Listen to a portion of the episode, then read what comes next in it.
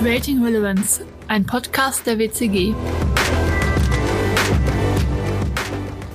Computer sind nutzlos, sie können nur Antworten geben, sagte einst Pablo Picasso. Über dies und das Buzzword Digitalisierung sprechen wir in unserer heutigen Podcast-Folge. Herzlich willkommen bei Creating Relevance. Ich bin Lea Heuschkötter und begrüßen möchte ich unseren Gast Philipp Keusken. Hallo. Philipp, du bist bei der WCG als Experte für digitale Geschäftsmodelle und die digitale Transformation im ständigen Kundenkontakt und kennst die Herausforderungen und Chancen der Digitalisierung für den Mittelstand. Jetzt ist Digitalisierung gefühlt seit zwei oder drei Jahren äh, eines der Buzzwörter überhaupt. Aber was bedeutet Digitalisierung überhaupt? Hm, ja, zunächst würde ich da mal sogar einen Schritt weitergehen und sagen, dass Digitalisierung als Buzzword schon abgelöst wurde müssen uns ja nur die Megatrend-Map äh, anschauen vom Zukunftsinstitut und äh, da gibt es jetzt schon ganz andere Begriffe. Da findet Digitalisierung als Begriff ja schon gar nicht mehr statt. Das sind Themen wie Konnektivität, das ist Blockchain, Technologien, Smart Data. Ähm, das heißt, die Potenziale liegen eigentlich gar nicht in dieser Transformation, sondern in den jeweiligen ja, Aufgabenstellungen der Unternehmen und die können ganz unterschiedlich sein. Wenn wir jetzt mal konkret an Unternehmen, du hast es gerade schon angesprochen, denken, was wären dann aus deiner Sicht so die ersten To-Dos oder die To-Dos, die jetzt anstehen, ähm, um diese Themen zu treiben für Unternehmen? Ja, zunächst mal überhaupt Akzeptanz in den Führungsetagen äh, zu etablieren für das Thema Transformation und Digitalisierung, weil wir haben halt gerade bei den Hidden Champions im industriellen Mittelstand immer das Problem, dass wir ein sehr gutes Basisgeschäftsmodell haben, sehr gutes Basisgeschäft, das auch wirklich gut rentiert. Da ist es natürlich schwierig, da von der Saturiertheit wegzukommen. Und dafür eine Akzeptanz zu schaffen, ähm, einfach mal die Themen proaktiv anzugehen, weil das Sachen auszuprobieren, auch mal so eine, so eine Fehlerkultur zu implementieren. Ähm, es ist ja auch nicht gesagt, dass alles immer direkt funktioniert. Ähm, ich denke, das ist der erste Schritt. Und dann natürlich eine Art Digitalisierungsstrategie, die ausgerichtet ist auf die Unternehmensstrategie aufzubauen und auch die Relevanz zu erhöhen. Ich meine, man hört ja immer, wie ist unsere Marketingstrategie, wie ist die Vertriebsstrategie, welche Ziele ähm, zahlen Human Resources auf unsere Unternehmen ein, aber wenig Digitalisierung findet da statt. Ja, wenn du an so eine Digitalisierungsstrategie ähm, denkst, ähm, wie müsste die aus deiner Sicht aufgebaut sein, ähm, damit Unternehmen ähm, ja, damit vorwärts gehen können? Ja, zunächst mal steht ja die Frage im Raum, was sind überhaupt die Ziele? Was sind meine Potenziale? Was kann ich erreichen ähm, in der konkreten Fragestellung bezogen auf meine Branche? Und äh, ich vergleiche das ja immer gerne mit so einer Art äh, Mondlandung. Ähm, wir wissen ja nie, wo die Reise hingeht. Das wussten wir damals in den 60er Jahren ja auch nicht. Ähm, aber das, was wir machen können, ist, uns mit den nötigen Ressourcen und Kompetenzen auszustatten, um halt allen Problemen, Unwägbarkeiten auf dieser Reise entgegenzuwirken. Das heißt, ähm, ich würde mir die kleinsten Ziele zunächst mal vornehmen, vielleicht sogar in den einzelnen Funktionalstrategien im Marketing und Vertrieb. Da gibt es ja unzählige Lösungen jetzt inzwischen. Ähm, einzelne Probleme mal davor zu nehmen und zu, nicht direkt mit Kanonen auf Spatzen zu schießen, versuchen die Transformation, das digitale Geschäftsmodell, was den Markt disruptiert, sondern äh, klein anzufangen und dann die Learnings zu ziehen, zu gucken, was funktioniert, was funktioniert nicht. Und daraus ergeben sich meistens dann weitere Potenziale. Okay, gib uns mal ein Beispiel, was so ein kleines Ziel sein könnte, vielleicht für die Hörer, die jetzt sagen, okay, das ist alles schön und gut, aber ich weiß gar nicht, wo ist denn der erste Schritt, mit dem ich starten kann. Ja, also ganz zu Anfang sollte man natürlich das ganze Thema Daten nicht außer Acht lassen. Es geht ja beispielsweise auch darum, im Neukundengeschäft Leads zu qualifizieren. wenn man jetzt mal die Funktionalstrategie des Vertriebs sich vornimmt und sagt, okay, wie kann ich denn die Performance meines Vertriebs nach vorne treiben? Ich bin im B2B-Feld unterwegs, ich habe einen sehr performanten Außendienst, aber gerade jetzt im Zuge der Kontaktisolation auch äh, unter Corona ist es natürlich schwierig, da die Kontaktbeziehung, äh, die Geschäftsbeziehung aufrechtzuerhalten. Und da brauche ich jetzt irgendwie andere Mechanismen, um auch den Geschäftseingang, den Auftragseingang hochzuhalten. Und da hat natürlich äh, eine wichtige Rolle die Lead-Qualifikation eingenommen. Also wie kann ich denn meine ganzen Aktivitäten, äh, beispielsweise die Kanäle, die ich bespiele, Social Media wie LinkedIn, Instagram, äh, auch die Zugriffe auf meine Website so weit zusammenführen, dass ich die höchstmögliche Qualität der Ansprechpartner verifiziere. Und ähm, das ist halt immer ein Thema, wie performant ist mein Customer Relationship Management, mein CRM, mein ERP, was dahinter hängt. Ähm, und wenn es da eine gute Ausgangsbasis gibt, dann kann man sich da überlegen, ob man da den nächsten Anknüpfungspunkt findet. Ja, Daten ist ja sowieso eines, glaube ich, der, der Schlüsselthemen, auch wenn wir an den Mittelstand denken. Äh, viele haben ja einfach in der Vergangenheit keine Daten gesammelt äh, und stehen eben jetzt vor der Problematik, was, was ist damit jetzt oder wie ist damit weiter vorzugehen. Ähm, Kannst du da vielleicht nochmal einen kleinen Tipp geben, wie man jetzt das Thema Daten überhaupt mal beginnen könnte? Ähm, ich glaube, dass die Frage, welche Daten ich sammle, gar nicht im Vordergrund stehen sollte, sondern welche Ziele will ich eigentlich erreichen. Weil die Daten sind letztendlich nur das, äh, der Treibstoff in dem, ganzen Mechanismus und wenn ich nicht die richtige Maschinerie habe und wenn ich auch nicht dieses richtige Ziel habe, wo ich hin will, dann werde ich auch Daten sammeln können, wie ich will und nicht zum richtigen Ergebnis kommen. Das ist wie, ich habe einen Hexenkessel, der brodelt vor sich hin und am Ende fehlt eine Zutat, die das Ganze dann zum Überlaufen bringt. Und wenn die halt von vornherein nicht berücksichtigt wurde, wenn ich nicht definiert habe, was brauche ich eigentlich, damit dieser Zaubertrank funktioniert, dann habe ich ein großes Problem. Das heißt, ähm, auch da wieder vorne anfangen und sagen, was ist eigentlich mein konkretes Ziel? Daten produzieren wir alle, Daten sammeln wir auch alle irgendwie. Und ähm, ich meine, das ist ja auch nicht neu, ähm, die Daten zu interpretieren. Das ist die große Herausforderung an der Stelle. Und das fällt umso leichter, wenn ich von vornherein weiß, was eigentlich da hinten bei rauskommen soll. Ähm, von daher sich darüber Gedanken zu machen, ist sicherlich sinnvoll, weil Tools gibt es Fülle am Markt, die das können. Und es gibt auch genug Experten, die ähm, mir genau sagen können, wie ich das Ganze miteinander vernetze, damit ich auch das Ergebnis haben will. Aber auch diese Experten stellen die Sinnfrage. Was ist dein Ziel? Und wenn ich das nicht definieren kann, dann kann ich auch nicht definieren, welche Daten ich sammeln möchte. Beim Thema Daten fällt mir immer als erstes natürlich das etwas mühsame Thema Datenschutz ein. Mhm. Siehst du das Thema Datenschutz als, ja, ich sag mal, ähm, als äh, Einschränkung ähm, oder ist es genau richtig, dass wir das Thema Datenschutz so extrem ähm, nach vorne bringen? Also ich finde, das ist, ein, äh, das ist, eine Medaille mit zwei Seiten. Zunächst brauchen wir den Datenschutz auf jeden Fall, damit wir halt irgendwie rechtskonform unterwegs sind, weil auch der Verbraucherschutz ist in meinem Empfinden ganz, ganz wichtig. Gerade jetzt, wir erleben ganz, ganz viele Shops, die von Einzelhändlern äh, hochgezogen werden, die ähm, ja, nicht datenschutzkonform sind ähm, und die sich damit irgendwie ins eigene Bein schneiden, weil am Ende der Nutzer dann fragt, woher weißt du eigentlich die und die jene Information über mich? Ähm, von daher glaube ich, dass das ein sehr zentrales Thema ist. Auf der anderen Seite bin ich der Meinung, dass eine Überregulation uns nicht weiterbringt. Wir müssen da so ein bisschen auch äh, von absehen, alles versuchen wollen zu kontrollieren, weil nur mit einer gewissen Freiheit und wenn Kreativität äh, walten gelassen werden kann, dann kommen wir da auch zu neuen Lösungen. Und äh, ich meine, das ist, komme ich wieder zu dem Datenbeispiel.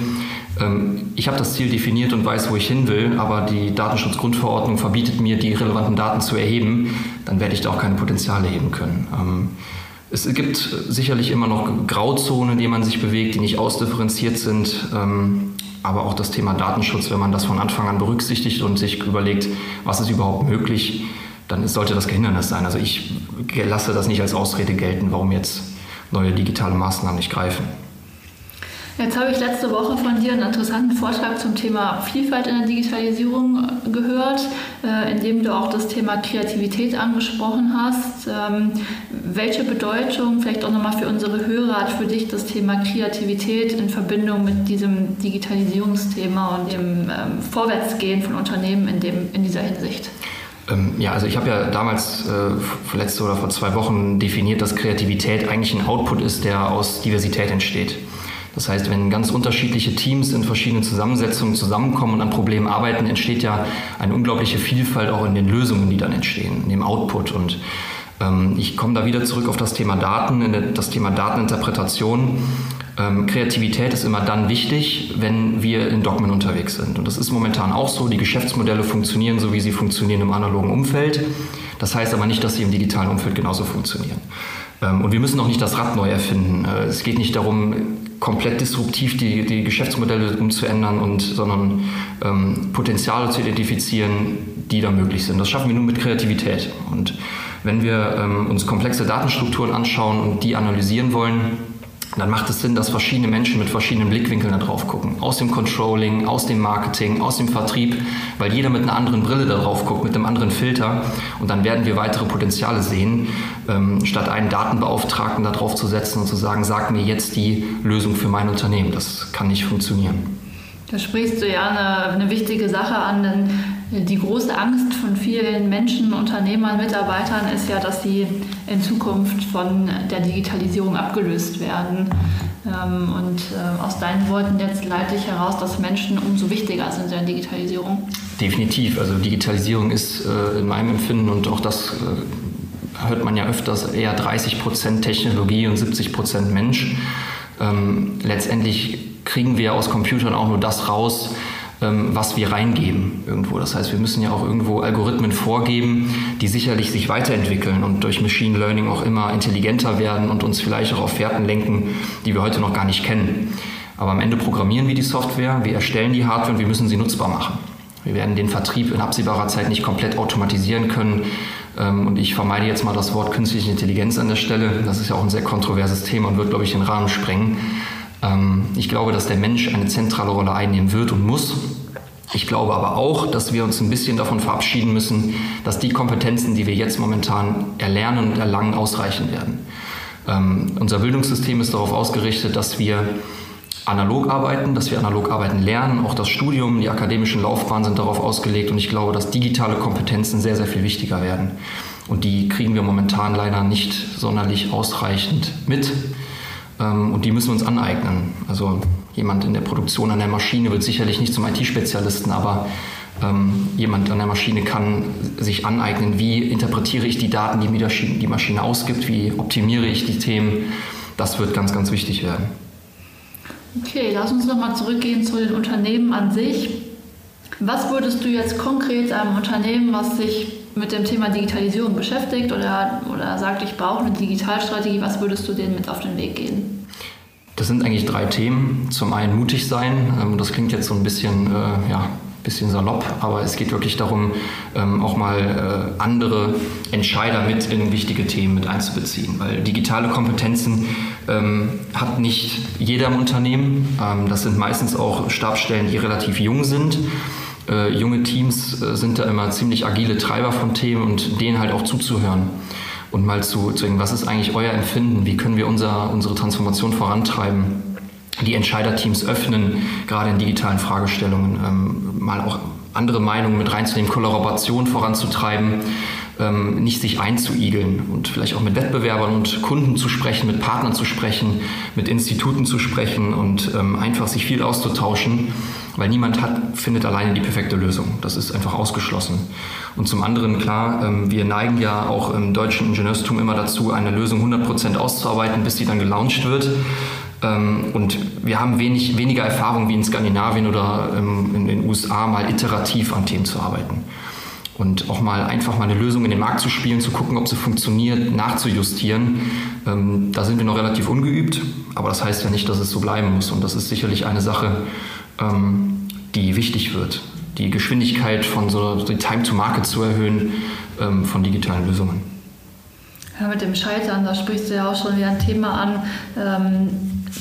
Ähm, nicht nur die Unternehmensentscheider haben da ja eine Thematik mit, auch die Mitarbeiter. Ähm, man hört ja ganz oft, äh, das haben wir immer schon so gemacht, machen wir jetzt auch weiter so. Äh, was würdest du denen mit auf den Weg geben?